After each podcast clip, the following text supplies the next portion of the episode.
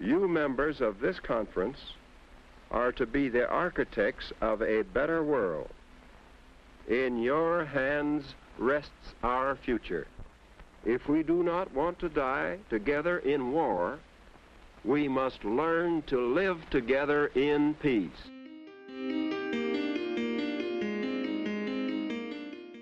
Los miembros de esta conferencia tenéis que ser los arquitectos de este mundo mejor. En vuestras manos descansa nuestro futuro. Si no queremos morir juntos en la guerra, tenemos que aprender a vivir juntos en la paz.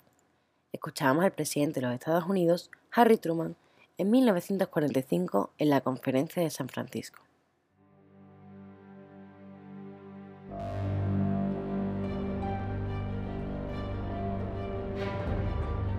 Desde la trinchera. Bienvenidos a Desde la Trinchera. Mi nombre es Isabel Cebolla y en el programa de hoy estrenamos sección.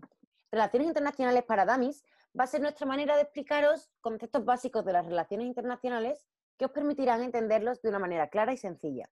Como no puede ser de otra manera, hoy vamos a comenzar tratando la Organización Internacional por Excelencia, las Naciones Unidas, y contaremos cómo funciona y cuál es su papel. Hoy me acompaña mi amigo David Blanes, al que vais a ver mucho por aquí, y que hoy nos contará un poco más sobre este tema. Hola David, me hace muchísima ilusión tenerte aquí hoy. Hola Isa, ¿qué tal?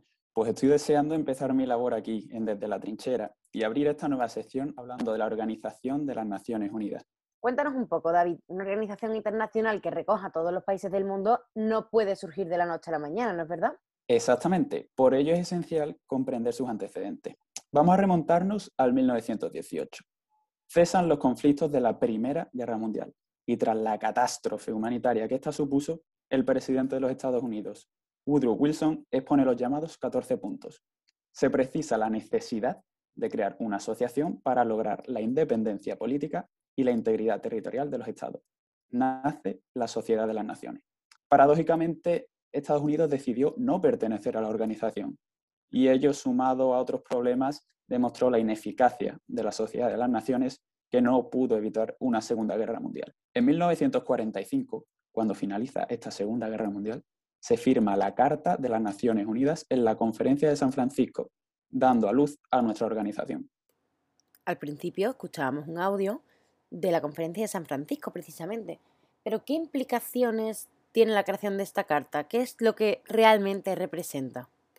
Pues es simplemente un documento donde se plasmaron por escrito los principios y el modo de operar de la ONU, que es mantener la paz y la seguridad internacionales y fomentar relaciones de amistad entre las naciones. En definitiva, Isa, la ONU no quiere sino ser el centro que armonice las relaciones internacionales. Garantiza así la igualdad soberana entre Estados, que defiende teóricamente la no existencia de un ente que esté por encima de un Estado, y la no intervención en asuntos internos. ¿Para qué? Para que estos puedan determinar libremente, sin injerencia externa, la realidad política de uno mismo. Pero entonces estamos hablando de unos valores universales. Pero estabas diciendo que solo los estados pueden pertenecer a la ONU. Efectivamente, la Organización de las Naciones Unidas es una organización intergubernamental. ¿Qué quiere decir? Simplemente que solo puede pertenecer a ella los estados soberanos. Cuando se constituyó la institución había 51 estados originarios. Hoy en día hay 193. Pues sí que ha seguido creciendo. Y todos ellos se organizan en torno a cinco órganos principales, la Asamblea General, el Consejo de Seguridad, el Consejo Económico y Social, la Secretaría General y el Tribunal Internacional de Justicia. De estos, solo la Secretaría y el Tribunal Internacional de Justicia no son intergubernamentales, es decir, que no lo componen personas que representen a los Estados miembros, por empezar, ¿nos puedes explicar un poco cómo funciona la Asamblea? Pues la Asamblea se dedica con carácter general a discutir cualquier asunto que se encuentre dentro de los límites de la Carta, además de hacer recomendaciones a Estados miembros o al Consejo de Seguridad. Vale, pero hacer recomendaciones al Consejo de Seguridad, o sea, ¿quiere decir que el Consejo de Seguridad entonces está por encima de la Asamblea General? Pues Isa, el Consejo de Seguridad es un caso concreto. Se dedica al mantenimiento de la paz y seguridad internacionales y cuenta con 15 miembros, 5 permanentes y 10 no permanentes. Los 5 permanentes son Estados Unidos, Rusia, China, Reino Unido y Francia y gozan de derecho a veto, es decir, estos estados pueden vetar algunas resoluciones que se lleven a cabo en el Consejo de Seguridad, mientras que el resto de Estados, los 10 no permanentes que van rotando, no tienen ese derecho. Aún así, se trata de que haya la mayor representatividad posible y por eso se trata de abarcar África, Asia, Europa Oriental, Europa Occidental y Latinoamérica, además de otras regiones del mundo, para que, digamos, todas las naciones estén debidamente representadas. Y respecto a tu pregunta, la particularidad del Consejo de Seguridad es que pueden elaborar decisiones vinculantes, es decir, de carácter obligatorio para todos los estados. ¿Y qué ocurre entonces con lo que comentabas antes del principio de igualdad soberana? Pues efectivamente, el Consejo de Seguridad ISA es la excepción a la igualdad soberana y por eso muchos académicos critican que es injusto. De todas formas, el Tribunal Internacional de Justicia actúa como órgano judicial para la solución de controversias internacionales. Por lo tanto, es permanente e independiente de los estados. Lo componen 15 jueces que representan a los principales sistemas jurídicos que existen en el mundo. La verdad que no tenía ni idea. ¿Y qué puedes contar entonces del resto de órganos de los que comentábamos antes? Y también tengo una pregunta, ¿hay un presidente o una persona que digamos que lidere, por así decirlo, de alguna forma, esta Organización de las Naciones Unidas? Pues realmente esto nos lleva al siguiente punto, al siguiente órgano, que es la Secretaría General. Se compone de un secretario general y el personal que se requiera en cada momento. Estos son leales solo a la organización y no deben, de ninguna manera, representar el interés de su país.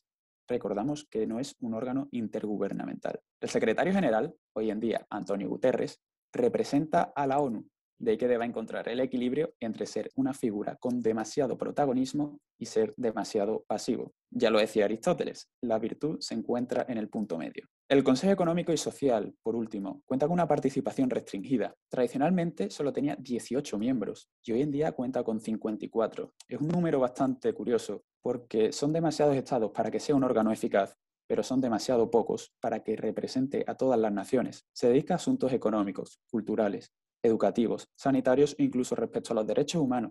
Esta agenda tan cargada hace de este órgano uno muy saturado. Así que, en conclusión, la Organización de las Naciones Unidas nace para respetar la soberanía de cada Estado y busca la paz y la seguridad internacionales. Estipuló cinco grandes órganos, la Asamblea General, el Consejo Económico y Social, la Secretaría General el Tribunal Internacional de Justicia y el Consejo de Seguridad, el cual llega a cuestionar si la misma ONU respeta sus propios valores. El debate está abierto, Isa. Contadnos en las redes vuestra opinión. ¿Es el Consejo de Seguridad un órgano justo? Es una pregunta muy difícil de responder.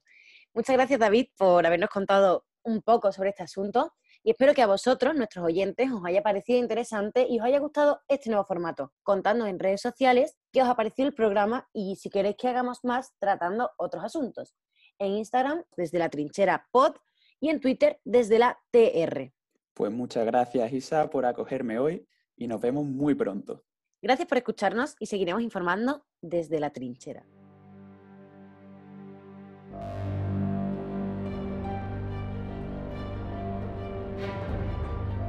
Desde la trinchera.